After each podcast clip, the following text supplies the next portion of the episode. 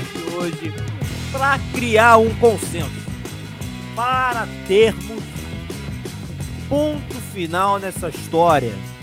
Será que realmente a fase 4 é tão ruim ou talvez pior do que, que todo mundo acha? Vamos falar aqui, eu, Brunoca, junto com o Eduardo Lavinas, estaremos aqui para definir se a gente realmente acha que o MCU está só piorando, né, Duduzinho? Um, dois, três, quatro. Pra ficar maneiro, eu jogo o clima lá no. Vamos falar da fase 4. Começando né, com um amigo, grande amigo de Chris Brown, né? Nego Bene. Grande Naldo Bene. Vodka ou água de coco. Pra mim, tanto faz. Gosto quando fica louca e joga. É, esqueci o resto. Mas vamos falar aí, amigo. Falando de Bruno, vamos falar de fase 4 da Marvel. Vamos falar dessa grande fase.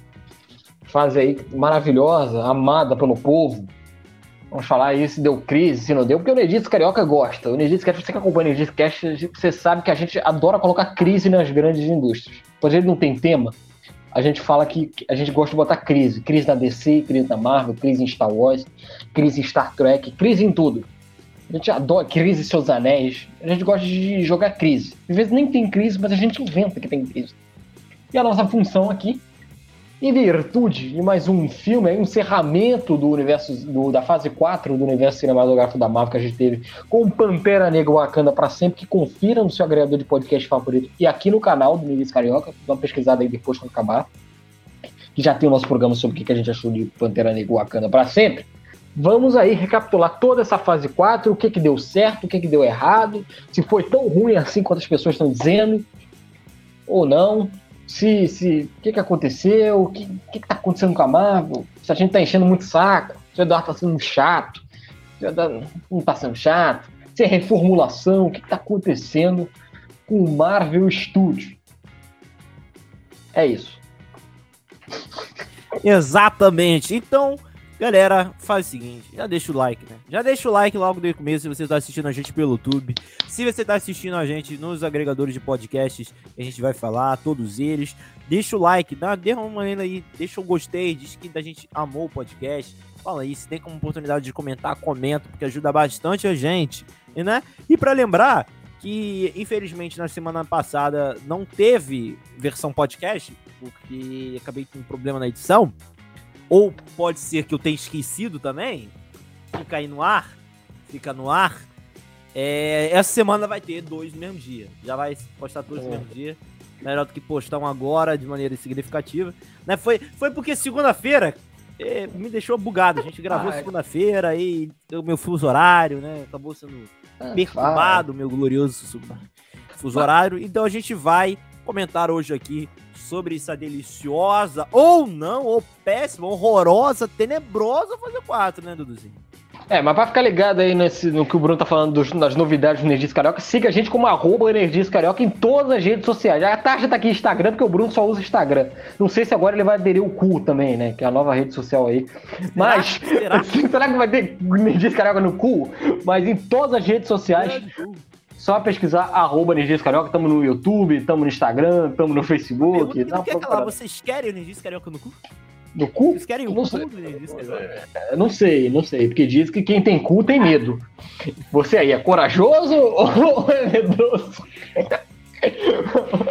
Fica Cara, aí. É, essa, essa página é um eterno Aquelas ah, piadocas de quinta série, né? Ah, mas a gente estava aqui porque a gente nunca se submeteu a essas grandes corporações geridas por Elon Musk.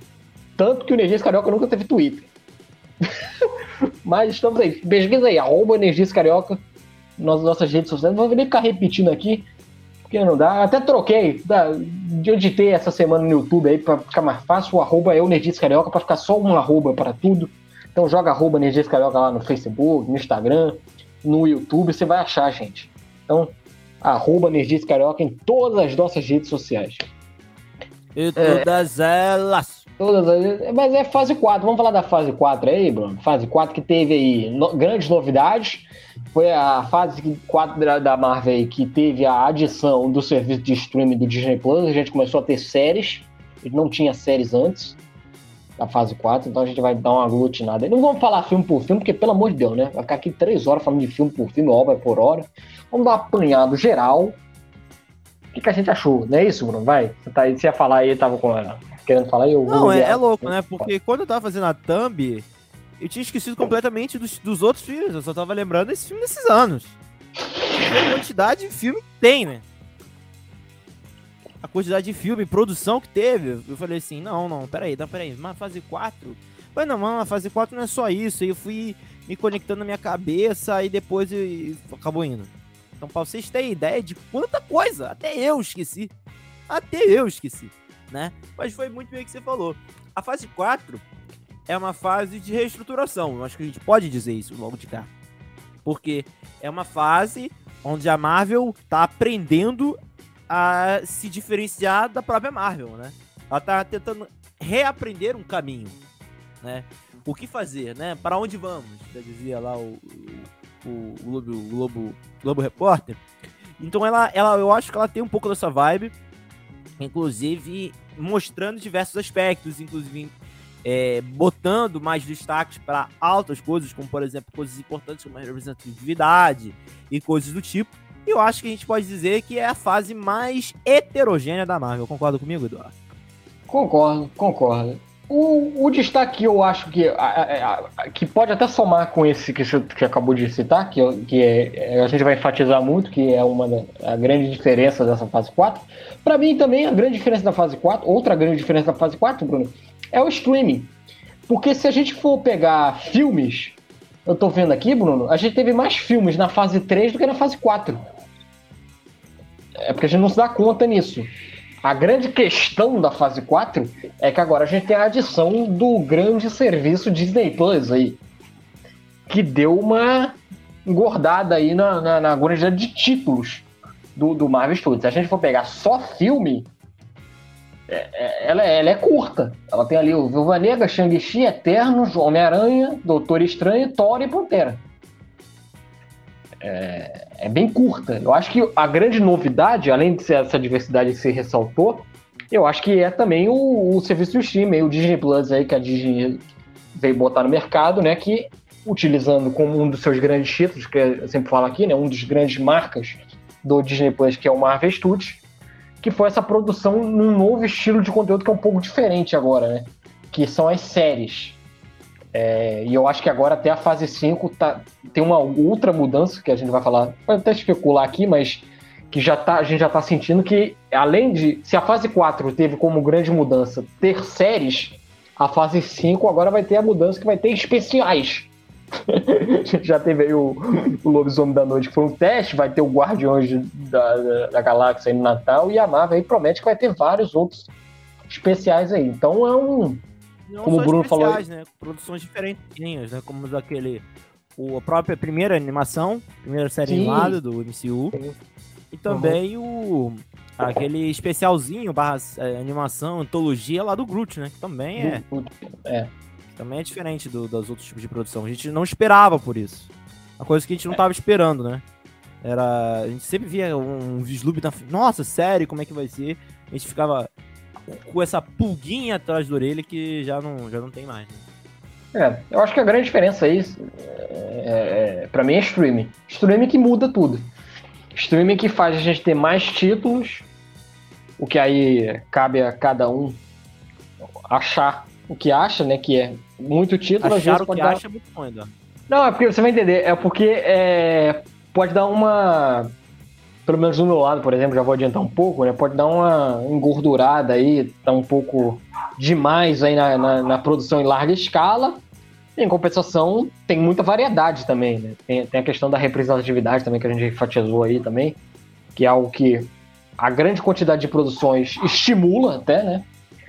E brinca com essa parada da renovação, né? Que, a gente, que eu acho que meio que é, tem muito disso, né? O pós Thanos. E, inclusive, é a parada aí do que o Homem-Formiga vai começar, né? Que é desenvolver o Kang, o que, que a gente vai ver daqui para frente. Talvez seja a. a... No meu Pode ver, eu acho né? que.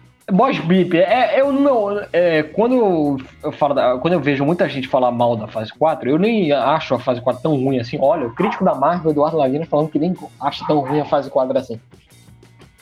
Porque eu acho que a fase 4 ela é a fase da transição. A gente teve um evento muito importante lá, o, o Vingadores Ultimato, os 10 anos, não sei o que, blá, blá, blá, que meio que deu um chega, acabou, velho. Isso aqui acabou. Tem, tem um Homem-Aranha ali no, que, que faz parte da fase 3. Isso aqui, cá entre nós, o Homem-Aranha, ele é mais um filme que o Homem-Aranha longe de casa, longe de casa não, sem volta para casa, pelo menos para mim, ele é mais um é mais filme um de filme, evento, né? Um filme evento e um filme evento Sony. Porque se a gente pegar o, o, os fanservice ali, entre aspas, né? Que é, é, é o, uma das forças que ele tem, que é positivo, não tô nem criticando isso, né? É o uso lá do Toby, do Andrew Garfield, que é Homem-Aranha Sony. Que é a parada lá de trás, quando, quando o Homem-Aranha não tava nem nesse contrato aí da Marvel. Então eu nem considero aquilo ali, claro, é um grande filme, adoro pra caraca. Mas eu acho que ainda é meio que ali uma homenagem, uma grande homenagem ao personagem. Eu acho que nem é talvez é um dos poucos filmes da Marvel que homenageia mais o próprio personagem do que o, o, universo como um todo, né? Então eu nem conto tanto assim, porque aí eu acho que Viúva Negra já é o, pontapé Viúva Negra e o, e o WandaVision, né? Daquela estreia das séries de TV, que ali sim a gente vê que, que a Marvel vai aprontar daqui por diante, né? Já tem uma noção ali, até mesmo Viúva Negra, que muita gente fala que é um filme de homenagem, mas ali tem umas pequenas referências de futuro ali. A própria personagem da Florence Pugh ali, você vê que é mais um uma, coisa que a Marvel tá colocando ali pensando um pouco também para frente. Não, a gente vai usar essa mulher aqui, essa mulher aqui funcionou, pelo menos para mim funcionou. Funcionou legal aqui, você vai ver ela mais em produções e tudo mais. É meio que vamos construir um novo caminho, cara. Aquela saga do infinito ali meio que véio, acabou, chega.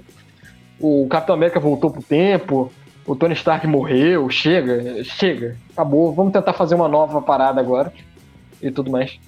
E que eu acho que talvez seja o grande, entre aspas, que para mim não é problema, mas para marca é um problema que eu acho que não é todo mundo que se deu conta nisso, Bruno. Então, já colocando já um pouco na discussão, eu acho que muita gente não se deu conta que é uma transição, que é uma nova Marvel. Que a partir do Viúva Negra é um outro estilo de, de, de, de projeto e que o ultimato, meio que, como o nome diz, só brincando, né? Foi um ultimato ali. Acabou, chega, né? Chega. Essa jornada do Homem, do homem de Ferro, do Capitão América, morreu. Vamos construir uma parada nova a partir de agora? Não sei se a galera se tocou bem nisso, né? Mas. Mas dá um pitaco aí, Bruno, no geral aí. O que, você acha? Não, é, eu acho que eu concordo muito com você, cara. É aquilo. Vocês passaram 10 anos da Marvel fazendo uma parada grandiosa Estava se fazendo aquilo 10 anos que a gente já fazia isso. Os, o, o, as pessoas, outros produtores começaram a fazer isso também. Ou seja, outros estúdios fazendo isso gerou cada vez mais conteúdo desse, desse tipo no mercado. Né? A gente teve EDC, Zenano, a gente teve até Bloodshot, tivemos é, outras longas tentando fazer um pouco desse universo cinematográfico. Como a gente os teve... monstros da Universal. Eu ia, ia mencionar isso, os monstros da Universal. A gente teve o Kong versus o, o Godzilla versus Kong também, que se passa né, nessa, nessa parada de você fazer universos juntos. Eu acho que foi super acertada a decisão de pensar assim, não, a gente não pode continuar fazendo o que a gente estava fazendo há 10 anos, né? Isso assim é qualquer um, cara. Tudo se evolui. Tudo, tudo. Seja que a gente estava conversando aqui no, no, no pré-vídeo, né? No, naqueles comentários iniciais, que se você por acaso está assistindo a gente em algum podcast, está ouvindo a gente, não esquece, a gente tem um pré-vídeo pré que a gente comenta lá. Algumas coisas aleatórias. Então não se esquece de, se você quiser acompanhar esse tipo de coisa, se, se inscrever lá no nosso canal no YouTube. Mas, é, focar no futebol, como eu tava falando, também mudou. Há 10 anos era um tipo, agora é 10 anos é outro. Então, é lógico que isso vai se fazendo esse tipo de E é lógico que também existe o processo de adaptação. É lógico, velho. É lógico. Não dá de uma hora para outra. De uma hora para outra vai mudar, assim. É, de uma hora de, de, assim. Inclusive, foi um processo de renovação é grande, né? Porque a gente já não teve as grandes figuras, a gente tem, não teve mais os, os, os, os protagonistas dos outros filmes fazendo parte desses. Não, é uma mudança assim mais e mais drástica ainda. A gente não teve diretores continuando nesses projetos, não. Na maioria dos diretores foram diretores novos, inclusive diretores com uma cabeça diferente, já de ter um pouco mais de uma cabeça um pouco mais autoral, que não era muito o estilo que a Marvel gostava de trazer. A Marvel era ela, ela não trazia conteúdo autoral, ela fazia assim, os, no, os diretores fazendo a nossa forma. Como é que seria o, sei lá, o Ryan Coogler, como que seria o lá o diretor Scott Derrickson fazendo um filme na Fórmula Marvel. Não, agora eu acho que é um pouco mais diferente, né? Os diretores vão estão ganhando mais espaço, mas é aquilo. A, o público rejeita de primeira porque tudo é adaptação. Tudo, qualquer tipo de mudança que você vai ter, vai ter período de adaptação né? Aquela período de transição, melhor falando, né? Como já estamos aí nessa moda de governo de transição aí, vamos falar um pouquinho de transição, nesse né? esse momento que as ah. pessoas estranham um pouquinho. É, o Bruno, então, então a solução pra Marvel é contratar o Alckmin. É, essa é a sua é forma. isso. É, eu só entrando. Não, Kevin Feige, né? não, não, não, Kevin Feige não, Não, mas só entrando nisso do Bruno que tá falando da, da, da autoralidade, pô, eu tô vendo aqui, Bruno. A gente teve um, dois, três, quatro, cinco, seis, sete filmes na fase 4. Desses sete filmes, a maioria, que são quatro para mim, são diretores com assinatura, se você reparar bem. É o Eternos com a Chloe Zhao, o Zhao aí, que tinha ganhado até o Oscar. Não, é, foi depois de fazer, né, mas certa forma ali já era um burburinho, né, que ela ia concorrer com o Nomadland. Você tem ali o Sam Raimi no Doutor Estranho, Sam Raimi, que já era conhecido lá, além da trilogia do Homem-Aranha para Nerdice, já era conhecido do público nichado como diretor de terror, de terror barato, que inclusive é uma das marcas que ele traz pro filme. Você, claramente no Doutor Estranho você vê ali que tem, um, tem assinatura dele pra caraca, nessa vibe do terror. Você tem o Taika, que apesar de já ser uma figurinha já conhecida do universo do MCU, né, porque já tinha feito o Thor Ragnarok, é uma obra totalmente particular, tanto que os dois filmes dele é filme de ou você ama ou você odeia, pelo menos eu vejo assim. É muito difícil ver um cara meio meio blazer esse, os filmes do Thor dele. Você fala com alguém que conhece MCU, que vê MCU, ou ama ou não gosta do filme do, do Thor. São filmes de muita assinatura. E o Pantera Negra tem um Ryan Coogler aí, que era o cara lá que fazia filme lá, tinha os filmes independentes dele lá, fazia o Football Station, Fez o Creed, que era até um, um, Vamos lá, ele tinha até uma marca conhecida, né? Porque era um spin-off do rock. Legal, mas, pô, cá entre nós, né? O rock era mais uma franquia muito nichada do que, porra, esse boom que é o Marvel Studios. Então, mas só, só pegando aí, a gente tem quatro diretores nessa fase 4. Que, velho, são quatro diretores que tem meio que, assim, aquela brincadeira que eu falo, né? Se a Marvel não quiser, eu tenho trabalho lá fora, né? Tem gente que vai querer, vai querer fechar acordo comigo para fazer filme. Eu não dependo só disso aqui. Então tem um pouco desse, desse misto. E como são diretores autorais, meio que eles. Cara, é mais difícil você fazer eles seguirem aquela cartilha da fórmula. Tem, tem fórmula? Tem, não vou falar que não tem. Todos os filmes têm. Tem um pouquinho da fórmula Marvel. Mas é um pouco mais difícil de você imprimir um, um filme muito formulaico ali.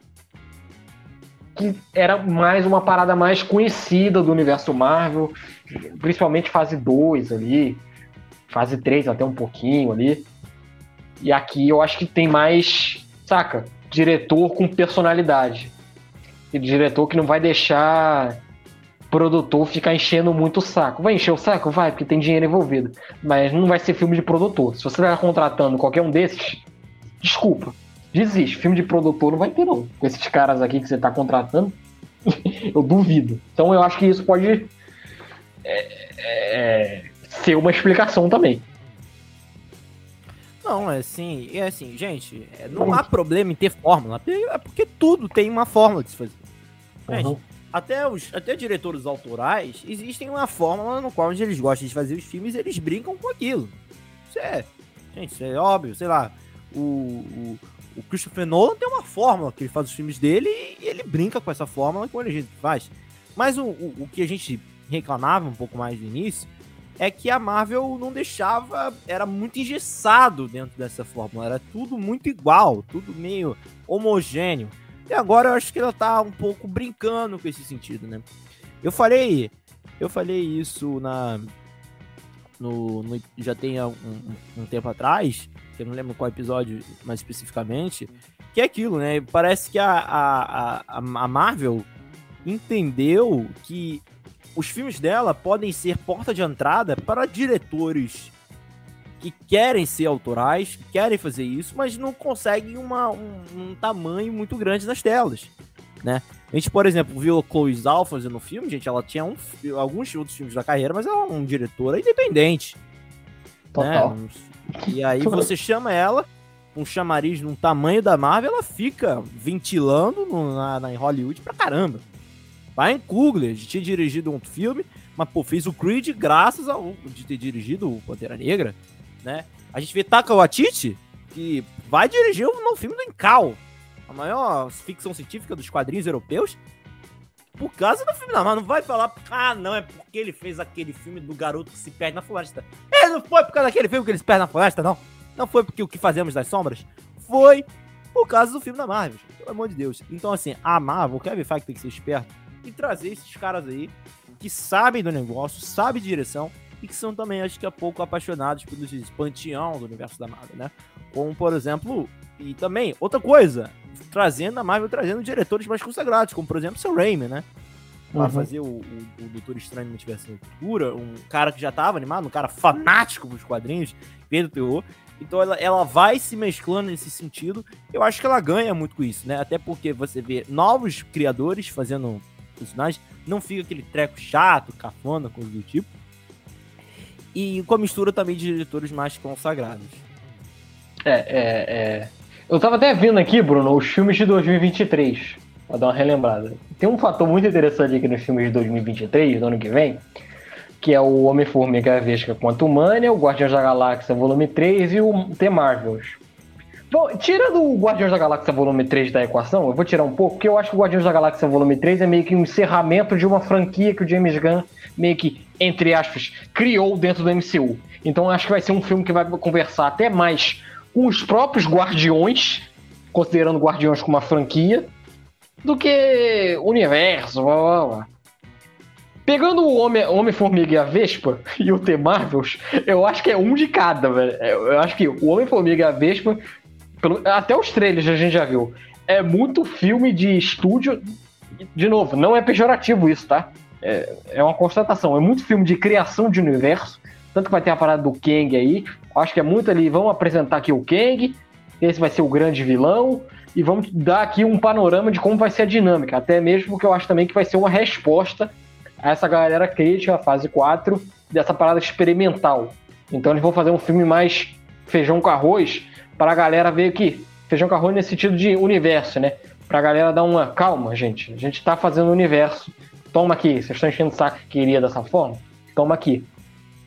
E aí eu já acho que o filme de julho, o The Marvels, sei lá, não sei, mas como é Nia da Costa, é a, é a mulher lá do terror que fez o Candyman, para mim tem muito mais cara de filme experimental do tipo Doutor Estranho, Sam Raimi, Eternos, Cloizal e, e, e, e Pantera Negra do Ryan Coogler então eu, eu tô muito curioso, porque eu acho que 2023 ah, é vai a linha da Costa, ela não toparia. É, então. Eu acho assim. É assim, a mulher fez Candyman, vai fazer o filme da Marvel sem ter liberdade? Pelo amor de Deus, só se ela tiver precisando pagar muita conta. É, então, é, então eu, eu, eu, acho que vai ser bom, é até engraçado, vai ser até curioso, eu até acho positivo até essa brincadeira, né? 2023 a gente tem três filmes.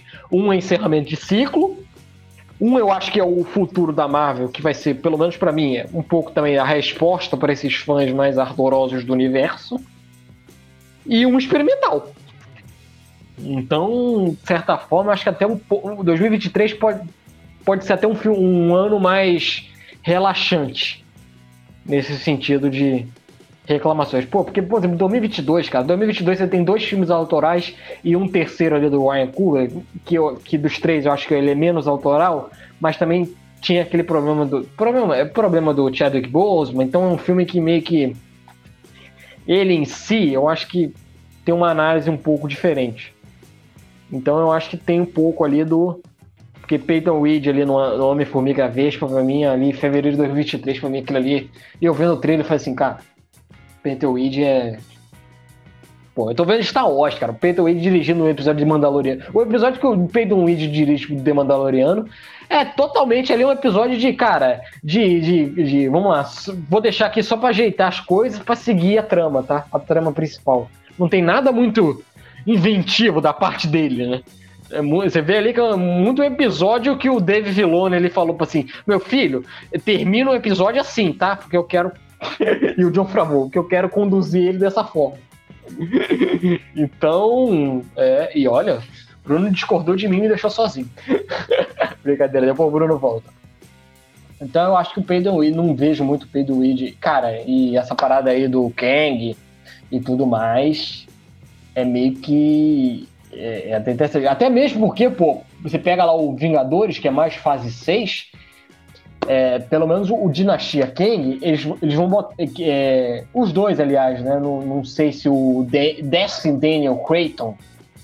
É, se, o, o, Bruno pode até me informar se o De Destin Daniel Creighton se ele vai dirigir só o primeiro do, dos dois Vingadores ou ele vai dirigir os dois. Eu acho que ele só dirige tá, um, né? É, ele tá oficializado como primeiro, né? Com Dinastia Kang, né?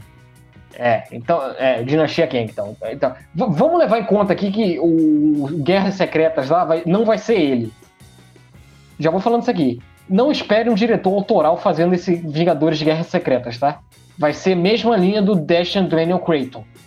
É, é, é, eu duvido a Marvel colocar alguém muito autoral pra botar pra fazer filme de Vingadores. Cara, eu, eu, me, eu, eu, esse eu, cara, eu não me espantaria de repente até se os irmãos russos voltarem não, hein? Também. Que todo mundo ama e fala pra caralho, mas desculpa, tá? É, se você for ver cinema, ele entra nessa filosofia, tá? O diretor do estúdio. Tanto que o Bruno aqui até brinca que o irmão Justo é o cara que só fez a carreira dentro da Marvel, né? Saiu da Marvel, começou a fazer cagada e vai voltar. então, então, meio que, assim, cara, Ryan Coogler, Sam Raimi, Chloe Zhao, dirigindo Vingadores, duvido. duvido. Vingadores é, o, é, é, é bem linha, linha autoral, né? Então, é mesmo. Até, mesmo, até engraçado, até o Deadpool 3 eu tô vendo aqui da fase 6, que é um filme menor, até ele vai ser autoral. Porque o Sean Levi que vai, vai dirigir, que o Sean Levi, se a galera for ver os filmes do Sean Levi também, já falei isso aqui. É um humor bem particular, é uma parada que tem a cara dele, e eu acho que o Deadpool vai ser totalmente a cara dele ali. E o Ryan, o Ryan Reynolds, né, que também vai participar, que participa da, da produção do personagem, né. Então, é... Tanto que eu tô vendo aqui, né? É, o Ryan Reynolds é produtor, né? O produtor é, é o único filme da fase 5 e 6 que o, o Kevin Feige vai ter companhia na produção do filme, né? Todos os outros filmes a produção é dele. Só o Deadpool 3 que o Ryan Reynolds vai estar junto dele na produção. Porque também tem um pouco disso, né? O Deadpool é um personagem muito. E o sucesso do Deadpool também é muito do, do é muito responsável do Roy Reynolds de ter apostado no personagem. Mérito é, dele, né? O mérito dele, muito por ter acreditado no personagem e ter imprimido até o, o tipo de humor dele mesmo, do, do Ryan Reynolds. Que eu já fiz a brincadeira que encontrou o par perfeito, que o Sean Levine para mim. Sean Levine e o Ryan Reynolds são, são dois caras que se entendem muito nessa questão do humor. Né? Então eu acho que Deadpool 3 vai ser aquela pegada da galera que já conhece os dois, né? vai ser aquela pegada Free Guy, vai ser aquela pegada Projeto Adam. É, não espere uma, um filme Studio Marvel Studios, já assim, assim, falar 100% full Marvel Studios do Deadpool 3, tá? Duvido. Então, eu acho que isso aí vai ficar para para Vingadores, assim, é, e tudo mais. Né? Então, é, isso que eu acho. Acho que Vingadores de Guerras Secretas aí que tá, tá meio nebuloso vai ficar em.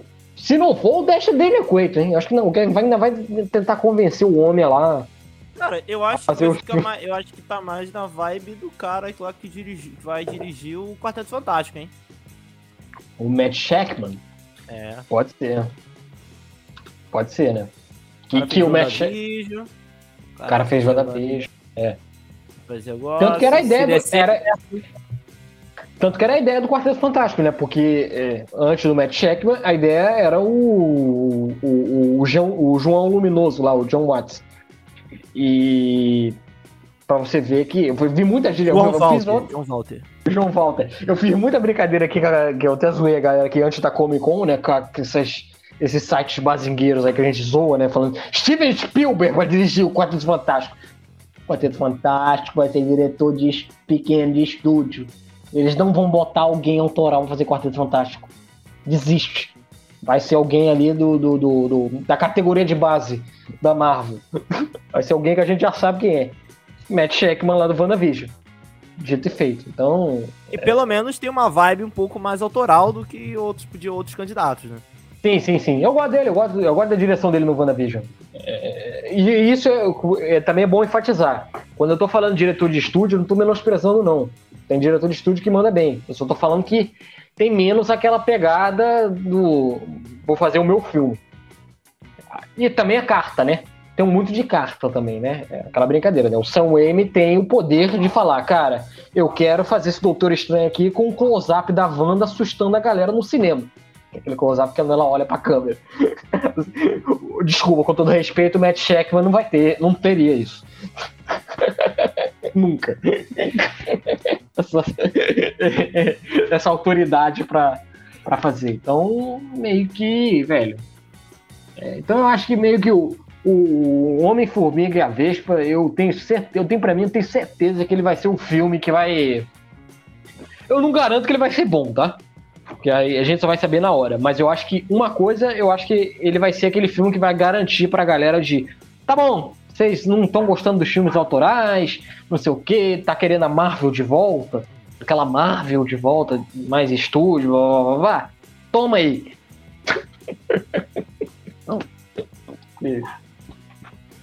é, velho, vai ser aquela linha, né? Então. Porque, porque também, cara, eles pegaram. Eles pegaram uma sequência foda aqui, né? Cloizal, pegando Eterno, né? Cloizal, aí tem o John Watts ali, legal, mas porra, aí Sam Raimi, Taika e Ryan Coogler. Porra, é foda, né? Ele pega três ali logo, né? que não dá pra Pode mexer no filme desses três, né? É, Vamos, então, vamos passar um pouquinho então pelo, pela fase 4, então? A gente já faz discutiu um quatro, pouquinho. vamos lá. Ó, de séries, vamos começar pelas séries. A gente teve WandaVision, Falcão e Soldado Invernal, Loki, What If, Gavião Arqueiro, Cavaleiro da Lua, Miss Marvel, a série especial do, do, do Groot, Mulher Hulk e é isso. Muita coisa, cara. Muita coisa. Muita coisa. Muita coisa. Só de séries TV, né? E que eu acho assim, pra a primeira fase de adapta- adaptação, assim, é uma fase ok. Eu Acho que tem lá coisa boa e tem lá coisa ruim, né? Mas eu acho que ela, ela, ela tá ali flutuando, né? Eu acho que ela tá descobrindo um caminho. Até porque essas séries, a maioria deve ter sido tudo produzido em conjunto, né? É. E, e- e eu acho que também tem um pouco do fator, Bruno, de aprender um novo modelo. Cá entre nós é um novo modelo. Não tinha feito série antes. Então, eu acho que também tem um pouco de você aprender o novo modelo, entender o que, que é série de TV. Eu acho que algumas séries ali do Marvel Studios não entendem o que, que é série, o que, que é filme. A brincadeira que eu faço do filme de 8 horas. Tem outras que eu acho que adquire bem o modelo. WandaVision, por exemplo, eu gosto, porque eu acho que entende bem esse formato de série. O Loki também entende um pouco bem esse formato também, né? Fazer o episódio por episódio, por episódio, por episódio. Beleza, tudo mal. Tem aquela crítica que eu faço também. Por outro lado, tem aquela crítica das séries que tentam criar mil e uma situações para resolver no último episódio. A gente viu isso aí em Falcão. Vimos isso aí onde? No, no, no Cavaleiro da Lua. O Miss Marvel também teve isso. É, então, é, acho que também é uma, uma, por outro lado, é uma lição que a Marvel pode aprender, né? Porque fazer série não é a mesma coisa de fazer, de produzir filme. É, não é filme. A não ser que você seja uma Netflix e lance tudo de uma vez. Aí dá pra você fazer um filme de seis horas. Beleza. Dá até pra aceitar um filme de seis horas. Agora, se você fazer nessa pegada semanal, que você tem que conquistar o cara e fazer o cara lembrar da tua série toda semana, é, é, é, tem uma estrutura ali. Você tem que saber fazer gancho, você tem que saber concentrar pelo menos uma, um mínimo de plot naquele episódio. Então, meio que. É, eu acho que. E mal comparado. E só puxando sardinha um pouco do meu lado, né, brincando assim, eu acho que o, a, o, lá dentro do teu estúdio, Star Wars, eu acho que está começando a entender isso. E a Marvel, eu acho que se pegar o Star Wars, pode. Usar o, como exemplo. Né? Usar como exemplo. Star Wars está começando a entender que, como fazer séries. E, e, e, a Marvel pode seguir esse caminho. Eu acho por exemplo, She-Hulk, eu acho que manda bem pra caralho nisso, a última, né? Saber dividir, fazer uma parada até menor, tudo mais. Eu acho que, por exemplo, se você tá fazendo. Se você vai fazer essa estrutura mesmo de quatro filmes por ano, eu não vejo por que fazer série grandiosa. Com todo respeito. Você fazer quatro filmes todo ano, cara, investe em série menor então. Se vai fazer porrada de série pra fazer, faz uma série mais curta. Uma série curta que eu digo no, no, no plot. O She-Hulk, por exemplo, vai, conta a história da vida da mulher, faz um filme ali de origem, picota ali, beleza, legal. Aí quando ela foi pra grande ação, você joga ela pro cinema. Acho que pode funcionar. Que é, por exemplo, o Miss Marvel que me irrita, que o cara quer construir lá os, os Jean, a parada toda, a mística do poder da Miss Marvel. Não, cara, volta pra porra do primeiro episódio. Volta pra porra do episódio, bota a garota pra ir pra escola. Caralho, custa fazer a porra menor. eu acho que é o problema ali. O... Cara, eu acho que eles até tropeçaram e, e acho que tropeçam ainda em descobrir quantos episódios uma série tem que ter, né? Porra, tem isso, né? É. É 9, é 8, é 7, é 6, é 5, é 12, é 24. Agora o Demolidor vai ter 18. Assim, pelo amor de Deus. Né? Eu, eu sei que a gente não pode falar. Não pode falar antes de acontecer. Mas eu acho que Demolidor vai ter que me provar muito ter isso tudo de episódio. Para ter isso tudo de episódio, tem que ser uma jornada assim, muito. Assim, pelo amor de Deus. É... O Ender, eu também, voltando no Ender, o Ender no início eu falei assim, caralho, precisa disso tudo de episódio? Aí eu vendo, eu falei assim, faz sentido. O Demolidor é o mesmo esquema. Eu fico assim, faz tanto sentido ter tanto episódio assim pro Demolidor? Vai ter que me provar ali. Eu tô vendo aqui os que tem nove os que tem. Nove tem o Vanavision, o Arif e o She-Hulk. É...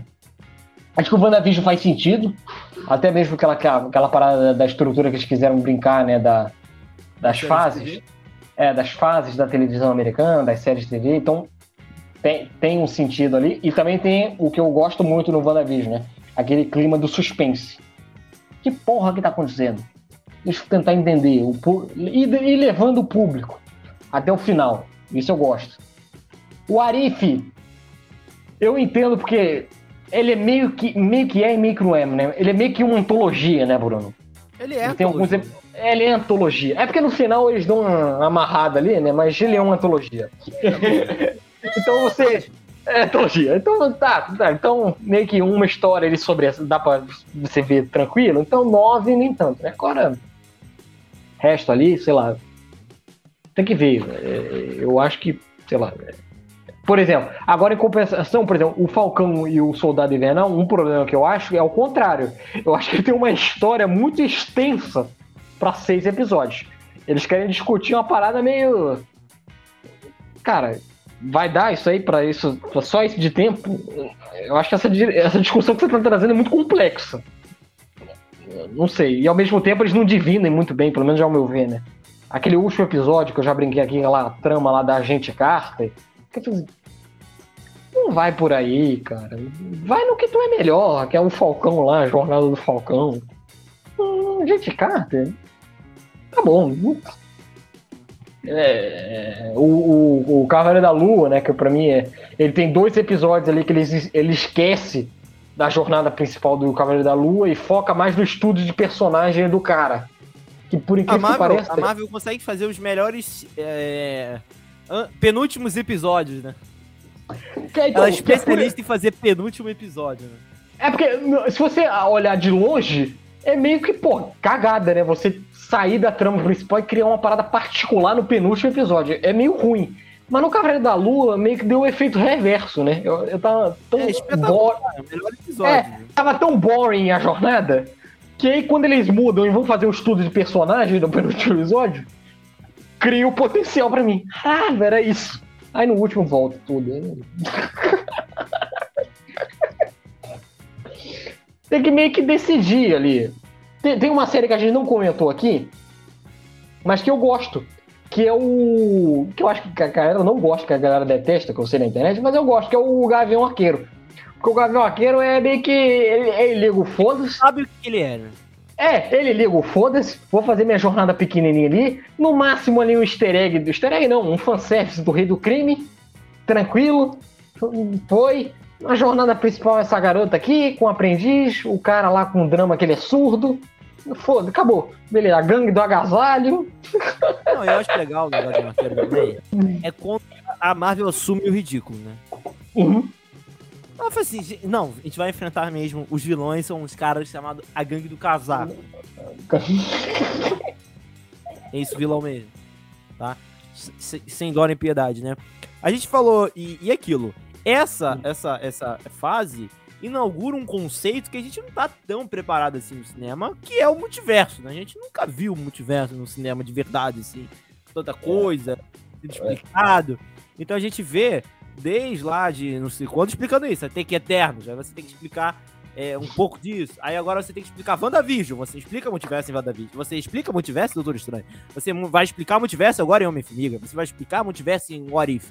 Você explica multiverso em, sei lá, Loki. Loki é uma série, literalmente, ó, galerinha, você, se vocês não entenderam ainda, É o telecurso. e agora, e agora o que é multiverso? Então, são esses, esses, essas coisas, né, que precisam fazer. Mas uma parada que a gente precisa destacar é como é, uma das coisas que me deixou mais animado na fase 4 é que existem filmes e ecossistemas sendo criados dentro de, de micro-universos, né? A gente, Eu por exemplo, também. uma das coisas que eu mais me deixei animado foi um dos filmes que eu mais gostei da fase 4 foi Eternos.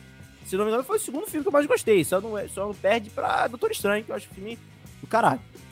E. Cara, assim, no final de Eternos eu falo assim: pelo amor de Deus, coisa gigantesca que ainda tá por vir, pelo amor de Deus, cara.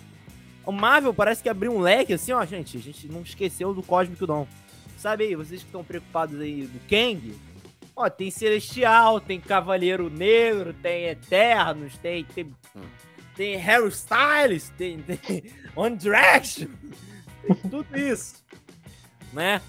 Tem Game of Thrones, né? Porque o Jon Snow e o, e o, Jim Stark estão ali também. Então, assim, é, é, é, é louco, né? A gente vê essa- esses, isso. Uhum. Tem- a gente também tem um pouquinho disso, desse ambiente místico no Doutor Estranho, aparecendo em outros pro- negócios. A gente vê o ambiente da, do urbano, na- da- do urbano, eu digo, não, é, mais militar, espionagem com o Capitão América novo. A gente vê todo o conceito que vai ser abordado no Thunderbolts, que aí também vai ter coisas que vão aplicar na invasão secreta. Então acho que a gente vai tendo também micro sagas dentro das sagas, né? A gente tem saga de multiverso? Tá. Mas ó, eu não. Pelo amor de Deus, se o Capitão América lutar contra o multiverso, pelo amor de Deus! É, Não é, tem como, né? Nick Eu- Fury, vai aparecer Nick Fury viajando no multiverso. Pelo amor de Eu Deus, só- né? Eu só acho que a Marvel vai ter uma preocupação, não sei nem se eles vão querer ter essa preocupação, mas eles vão ter que ter uma pre- preocupação, que eu sempre falo isso aqui, Bruno. Nisso que você tá falando, concordo com você, mas eu acho que eles vão ter que a preocupação com o espectador comum. Porque cá entre nós, a saga do infinito só tinha uma questão, que era a porra daquelas joias. Que eu sempre brinco aqui que todo filme tinha o telecurso das joias.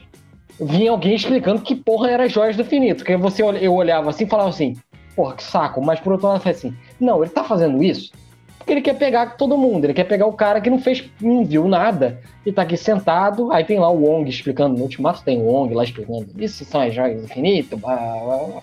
beleza. Você agora criando uma porrada de saga, eu tô curioso pra saber como é que eles, se eles vão querer fazer essa porra de querer explicar pra galera que tá ali perdidona. Porque é um risco. Cara, eu acho assim. a- a minha, minha, minha projeção pro futuro é que nesses filmes que tem micro-universos, elas não precisam se juntar aos outros filmes que tem lá o, o Saga do Multiverso. Eu, eu acho difícil assim, é lógico que vai ter como fanservice, mas eu não acho que no filme do Eternos 2 vai ter que ficar aparecendo lá o Nick Fury, o Sam Wilson, vai aparecer o outro, vai aparecer isso aqui, isso aqui. Não, podem aparecer lá o. Eu acho plausível o Capitão Marvel, porque não, é cósmica, aparecer também, sei lá. É. mas eu acho que os filmes que estão dentro dessa, dessa linhagem mais timeline, main quest, que é, vamos chamar uhum. de, desses termos em inglês desnecessários de RPG, como main quest, né? É, eu acho que eles, eles vão se cruzar, mas já outros times não. Até porque a gente já sabe que, por exemplo, Invasão Secreta. Não, Capitão América vai ter repercussão no Invasão Secreta, que Invasão Secreta vai ter repercussão no Thunderbolts. A gente sabe disso. Sabe? Uhum. Né? Como eu, por exemplo, acho que a gente não teve menção ainda aos X-Men, porque eu acho que isso é pra fase 7. Assim, ah, também acho. Joga lá pra frente. Isso aí. É, porque eu, eu tenho, gente, eu tenho quase certeza que estou jogando a. Tenho quase certeza que a fase 7. Os X-Men só vão voltar, só vão aparecer no universo Marvel padrão pós-Guerras Secretas com mundos se chocando, com a parada da convergência lá. Porque assim eles não têm, não tem como explicar mutantes os, dos quadrinhos é. sem ser um radical fudido do caralho. É, eu tenho uma dúvida, aliás, nisso. Mutante. A gente tem a garota lá, que já falei isso aqui, é uma das piores cenas que eu já vi na minha vida. Que é o, o que eu sacaninho aqui, que é o Bruno geneticista, que agora ele, descobre quem é mutante e quem não é, que eu não entendi aquela merda. Como é que aquele garoto tem todo o nível de conhecimento para definir quem é mutante, né? Mas tá lá, né? O, o cara lá que faz o namoro falou que ele é mutante. Eu não lembro. Isso aí eu não sei se ele. se no filme cita. Não lembro se cita. Ou não, não sei. É porque assim, o, o mutante nesse MCU é uma. É um, pra ser uma referência. É um fanservice. É um tá. É pelo amor de Deus. Porque tá. o namoro, até brinquei quando a gente fez a crítica, que é o mutante peronomútil, né? Peronomútil. Porque ele é. é um mutante na raça dele. Ele, ele não é um Talocan comum. Ele é mutante, ele tem um DNA mutante. Porque ele é meio Talocan, meio humano, meio Deus, meio maluquice lá, tudo para ser um, um negócio. É. Né? Então a gente vai ter esses mutantes pré-X-Men e os mutantes pós-X-Men. E os termos mutantes é só para vender. Isso é, isso é básico, é só para ser mais bonitinho, né? E só entrando nessa parada de mutante, eu acho que vai ter que ter uma explicação. Se a galera tá confiando aí que todo mundo viu X-Men, não confio nisso não, tá? X-Men é um filme dos anos 2000. Eu e Bruno vimos. A gente elogiou aqui, eu gosto, eu gosto pra caralho do X-Men do Brian Singh, mas eu acho que em 2022 não é tanta gente que viu X-Men, não, rapaz. eu tô pegando um pouco geral, assim.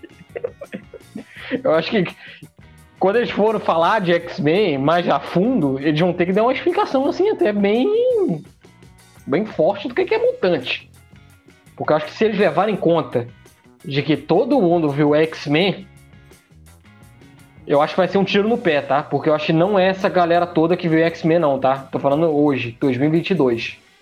Eu acho que passou muito tempo do, do, da trilogia lá do Brian Singer e a galera vai falar: não, mas teve agora recentemente o, o, o James McAvoy. Os filmes do James McAvoy, a bilheteria não foram tão altas assim. Eu não a sei se essa. Uma merda, né? É. Eu não sei se essa mística de todo mundo sabe o que é X-Men mutante é tão válido assim, tá? Eu acho que vai ter que ter uma explicação um pouco mais incisiva, saca, Bruno? De que, que é um mutante. Porque eu acho que não tá no. no é, eu acho que a gente tá. É, é a brincadeira que eu faço do sair da bolha. Eu acho que tá muito na bolha esse negócio de que é, é muito claro saber o que, que é mutante. Eu não acho que é tão claro assim para todo mundo. É, filme dos X-Men já passou um tempo. Não é todo mundo que lembra dos X-Men. É, é, é, esse negócio do X-Men no cenário popular não é tão gente, curto assim. lembra, cara. É, se Não, eu tô falando assim, a gente bem ou mal, Bruno, a gente tá passando, é, zapeando o canal, aí passa o X-Men lá do Brian Singh, a gente meio que para cinco minutos pra assistir. Pelo menos dá essa, essa vontade, pelo menos eu dá, né? Pô, vou ver.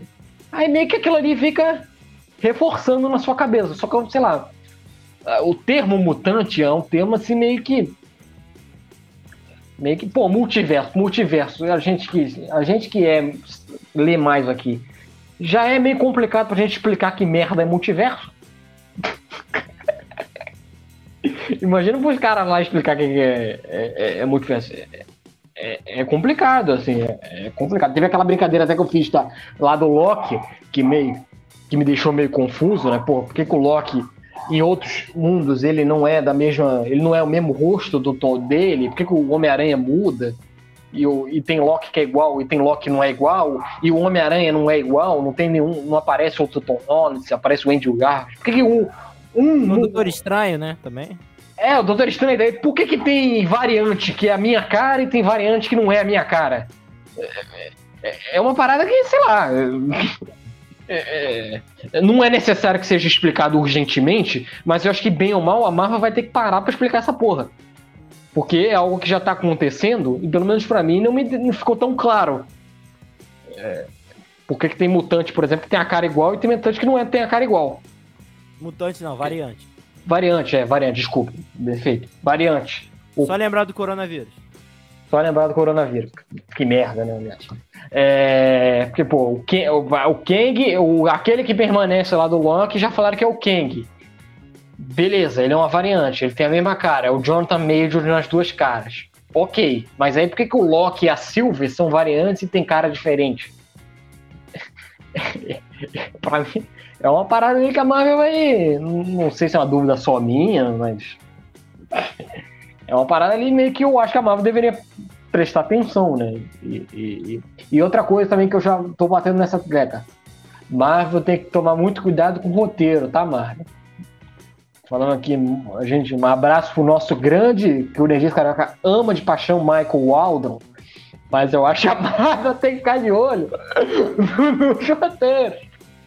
Porque o roteiro aí os roteiros aí estão tendo que ter uma. Até os filmes que a gente gosta, Bruno, a gente tem que dar uma força, uma forçação ali pra. Não, a gente não consegue defender. é, é, é, a brincadeira do saudade escura é, é direção brilhando, né? É o filme, assim, é, o, é, a, é a interpretação, é os personagens. É, é um pouco do nerdismo, né? Daquela parada de. Assim, eu até eu vou falar mesmo, gente. Eternos, eu amo. não é um primor no roteiro. Tem várias coisas que você, gente, por que, que isso tá aí, coisa do tipo.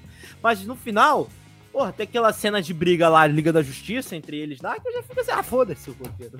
Eu já tô amando o que eu tô vendo. Foda-se. É. Apesar que, apesar juiz à parte, eu, eu particularmente, eu acho que não é nem problema da Marvel, tá? Acho que é um problema geral. Acho que tá tendo muito roteiro mal feito pra cacete. Aí o Bruno falou do Eternos aí, que é o filme que ele gosta com um roteiro que ele não acha tão bom assim. Porra, o, o, eu tava vendo esses dias, é um parênteses, mas vai servir. Pô, eu tava vendo esses dias o Batman do, do Robert Pattinson, Bruno. Você sabe que eu gosto pra caraca do Batman do Robert Pattinson. Só que se eu for levar aquele roteiro a sério, desculpa. Eu tava vendo de novo. Aquele. O Batman do Robert Pattinson resolvendo problemas de detetive me deu meio que. Ele não sabendo o que é ratalada, eu tive que dar uma. Pelo amor de Deus, tipo assim, Jesus! O, o Doutor Estranho também, o, falei do Michael Watts, meu Deus, não, passa, passa, passa, passa, passa, passa. Sou América Chaves aí, passa. Eu saí de cagada de roteiro, hein? Tem, tem, uns, tem umas coincidências aí meio estranhas, hein? Mas passa. Mas eu acho que é algo, algo que tem que. Me... Cara, dá uma olhada nos seus textos aí, porque. E, e eu, eu acho que, assim, de novo, eu acho que. Eu tava vendo aqui, eu acho a fase 3 um nível muito acima. É, a expectativa é, um... jogada lá em cima, né? É, tem, tem uns filmes aqui que eu não gosto da fase dele. Tô vendo aqui, o Capitão Marvel eu não gosto muito, mas, porra, na, se eu pegar a grande maioria. Infinito, são filmes... Guerra Infinita e Ultimato, né? Só Guerra Infinita, Ultimato, o Pantera Negra, o primeiro. Eu acho do caralho. É, o, o, o, o, o Homem-Aranha de volta, de volta ao lar, não é um puta filme, mas eu acho ele um filme muito bom, Bruno, de sessão da tarde. A construção de um filme de sessão da tarde. Um filme pequeno, com a aventura dele dentro do micro-universo dele. Eu acho que ele é um feijão com arroz ótimo. então, é, tem o Doutor Estranho ali que tem algumas um, uma, umas paradas de derrapa, mas tem umas ideias criativas ali do, do Scott Derrickson muito boas. É, tem o Guerra Civil também, que eu gosto muito. Então eu acho que também tem esse problema do fase 3 pra mim é meio que. Tanto que, cara, eu tô olhando aqui, cá entre nós, a fase 4 nem é uma grande tragédia. Eu tô vendo aqui, pelo amor de Deus. Tô vendo aqui a fase 2. Deixa eu ver aqui. Fase 2 tem o Soldado Invernal e o Guardião da Galáxia, beleza, mas porra, tem um Homem de Ferro 3 ali e um Thor, o Mundo Sombrio, que eu vou ter que dar uma. Deixa eu te contar, né? É, deixa eu te contar, né? Tem um Era de Ultron com o Bingo aqui, que é aquele filme que fica bom 10 anos depois, né? Ah, e como você falou de voltar de filme, a gente tem Viva Negra, Shang-Chi, Eternos, Doutor Estranho, Thor e agora Pantera Negra, né? É. É, e Homem-Aranha, né? Esqueci de falar do Homem-Aranha. É, Homem-Aranha. Homem-Aranha não tá aqui no Disney Plus, eu tô comprando pelo Homem-Aranha. Então, assim, cara, é, é, uma, é uma vibe. É, são menos filmes, né? Acho que, como você mesmo disse. E assim, é é aquilo. Eu acho que o, o- primeiro ano foi o melhor, tá ligado? A gente teve no primeiro ano, a gente teve Viva Negra, que eu acho um filme legal. Assim, eu entendo as pessoas não gostarem tanto, mas eu acho legal. Shang-Chi, Eternos, e aí o, o- o filme do Homem-Aranha. Depois a gente já teve esse ano Doutor Estranho, Thor e agora o filme do Pantera Negra, né? Então, assim, são, são menos filmes, são, é mais enxuto o, o negócio. Mas eu acho assim, cara, eu acho que sim.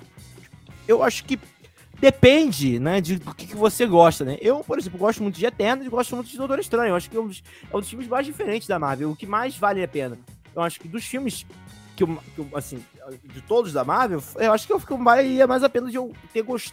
vontade de reassistir, tá ligado? Eu tenho vontade de reassistir mais esses filmes do que alguns outros filmes do YouTube.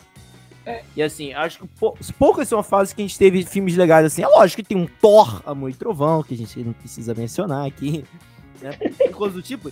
E até como Viúva Negra e o Shang-Chi, eu acho como filmes de origem menos piores do que alguns filmes lá. Eu acho menos pior do que o Thor 1, por exemplo.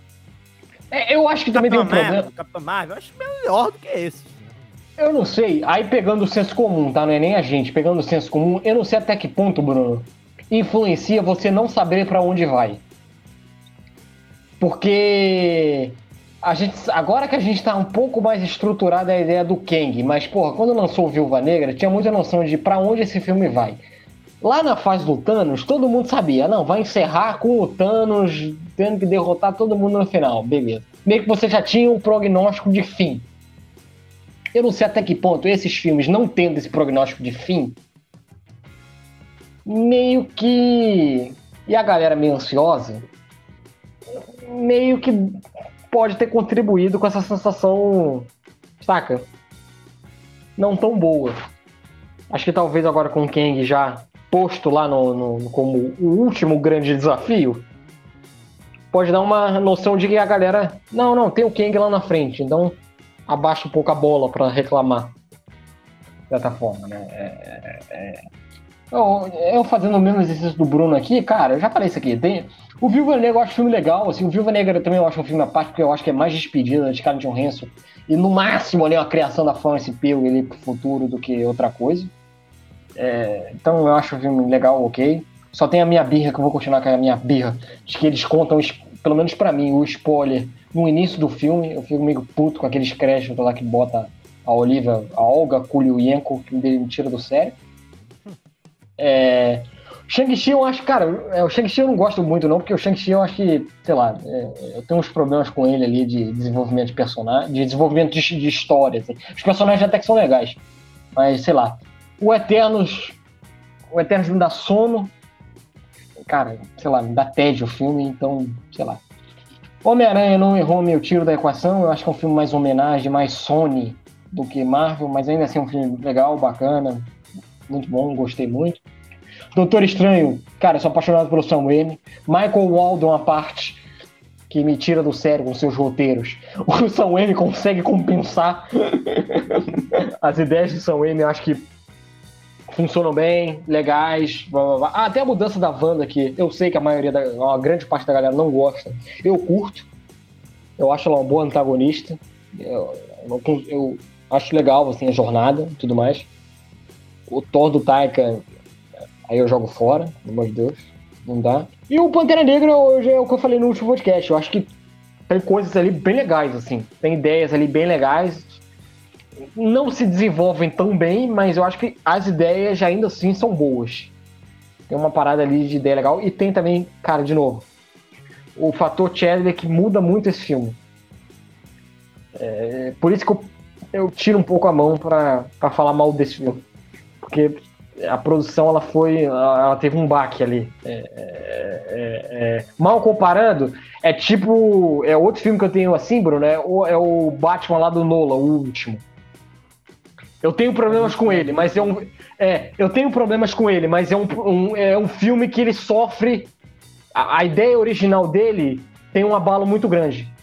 Todo mundo, eu não sei quem não sabe, né? O, o, filme lá do Christopher Nolan, a trilogia do Cavaleiro das Trevas, o prognóstico inicial era o Coringa do Heath Ledger é, é, aparecer né, e fazer parte da trama do terceiro filme. Com o falecimento dele, teve que trocar ali, aí entrou o Bane e outras coisas mais que mudou. Então, meio que o Pantera Negra para mim é meio que o, o The Dark Knight Rises, assim, vão comparando assim.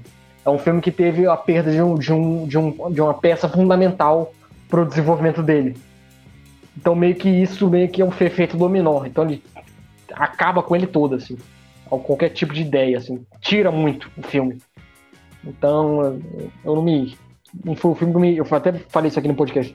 Não é um filme que me irrita tanto, assim. Mas aí, sei lá. E aí agora tem a fase 5. Fase 5, assim, eu tô curioso pra ver a fase 5. Quero ver. Quero ver esse é, Homem-Formiga Vespa aí, quero ver o Kang, o que, que eles estão apontando. Quero, quero ver a Marvel que... mais madura, né, também, né? Agora já é. sabendo, já, já, meio caminho andado, né? É, quero ver, quero ver. dar sempre os mesmos erros, né?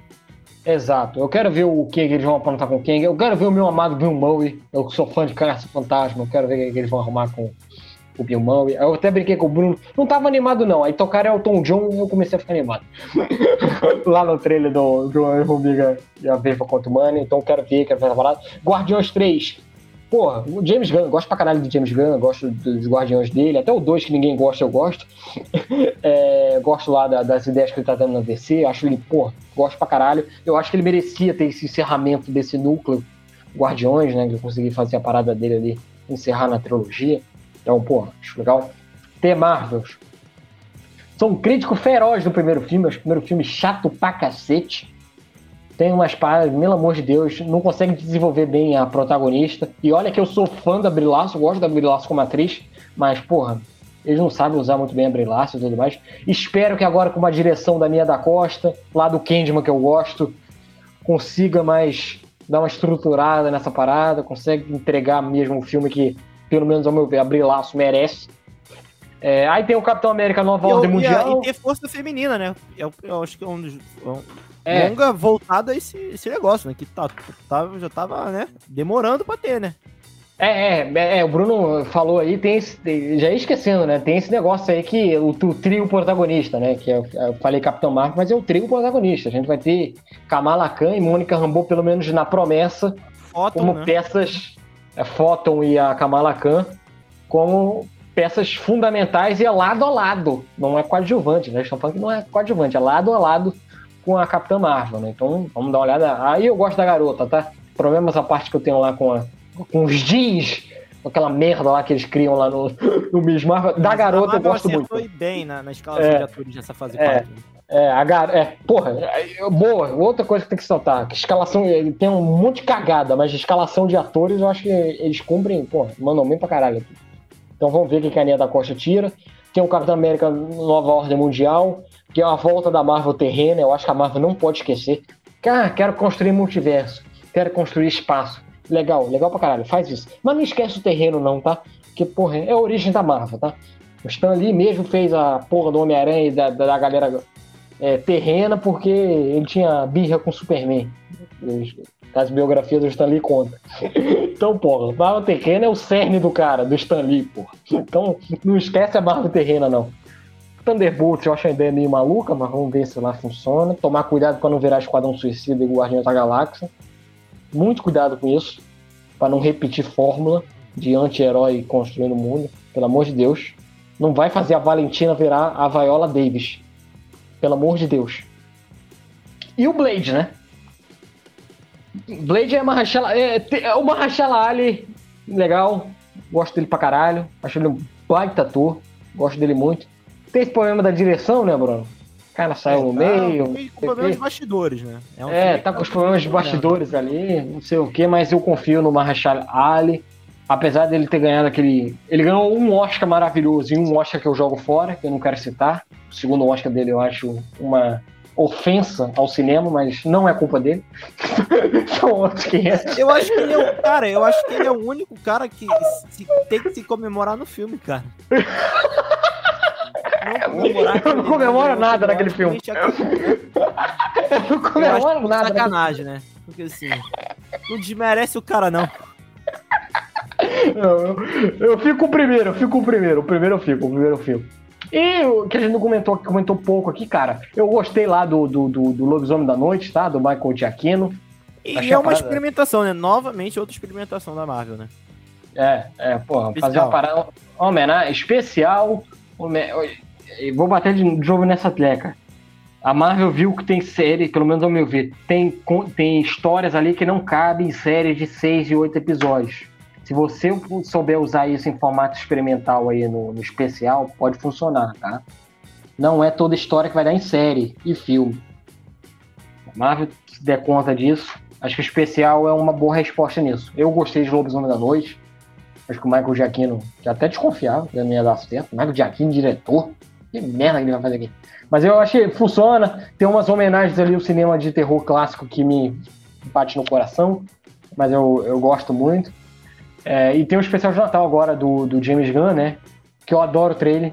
Acho que cara, eles usarem a piada do Kevin Bacon, eu acho que pode dar muito certo. É, porra, e o James Gunn fazer a brincadeira lá, o Drax e a Mantis, eu acho que pode ser dois protagonistas ótimos. É, fazer uma história deles dois, né, em particular, aos Guardiões, eu acho que pode funcionar muito bem. E, e vamos ver aí o que, que vai ser. Eu acho que tem um futuro até legal, assim, apesar de ser muito crítico, ter meio, torcer meio o nariz pro fase 4, tem uns problemas ali que eu, sei lá, umas cagadas ali, mas eu acho que o futuro, ele fase 5, me anima, me deixa um pouquinho animado pelas ideias, né? Tem umas ideias boas ali. É um bom sabe, vislumbre para frente. Né? Tem um vislumbre na frente, é, e de novo, problemas à parte com fase 4, elenco, eles estão muito bem, cara. Não desperdiça esse elenco, não, tá? Vocês, vocês sabem fazer cast bem pra caralho. Pelo amor de Deus, velho. Não joga fora esse povo. Não joga fora esse cast, não. Então, é, tudo mais. Se uma coisa você fez de bom é isso. É. E, então, e fazendo, a brincadeira, fazendo a brincadeira à parte, veja o último episódio de She-Hulk, tá? Não deixa o Kevin com aquele boné mandar em tudo não, e tirar a liberdade das pessoas. A própria She-Hulk disse isso. Sigam o conselho da She-Hulk, que vai funcionar. É isso aí, galera. Terminando né, com essa, esse negócio que talvez não seja o caos total que muita gente pensa por aí. Né? Erramos assim. A fase 4 não é esse caos todo. Vamos com calma. Precisamos passar pelo período de transição. Igual o governo. Tem até o governo de transição. Vai ser a primeira vez na história que um presidente vai governar ainda 4 quatro anos e dois meses, porra. Não é? É, é, é. E, e eu acho que tem, tem um verso do Lulu Santos que define a fase 4. Não vou dizer que foi ruim, também não foi tão bom sim, tá? Poeta, né? Coisa de poeta, né? É isso. Mas é isso aí. Então é isso, galera. Muito obrigado a todo mundo que assistiu esse vídeo. Não se esquece de dar o like, se inscrever no canal, seguir a gente no Instagram, que ajuda demais a gente continuar nessa vibe aqui no YouTube. A gente tá ganhando inscritos aos poucos, estamos aumentando, estamos crescendo.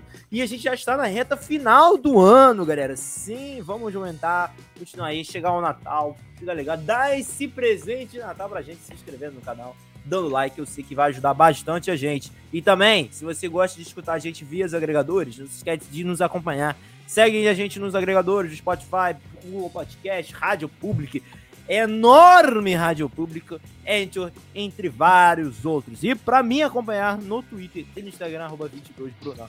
E tudo, Duzinho. O que, que tu anda fazendo? Fala, Lavinas, lá. O que tu anda fazendo? Vamos, vamos fazer um jabá aqui. Fazer já, já, já. Não tem pouco, não tô escrevendo nada, não escrevi nada essa semana.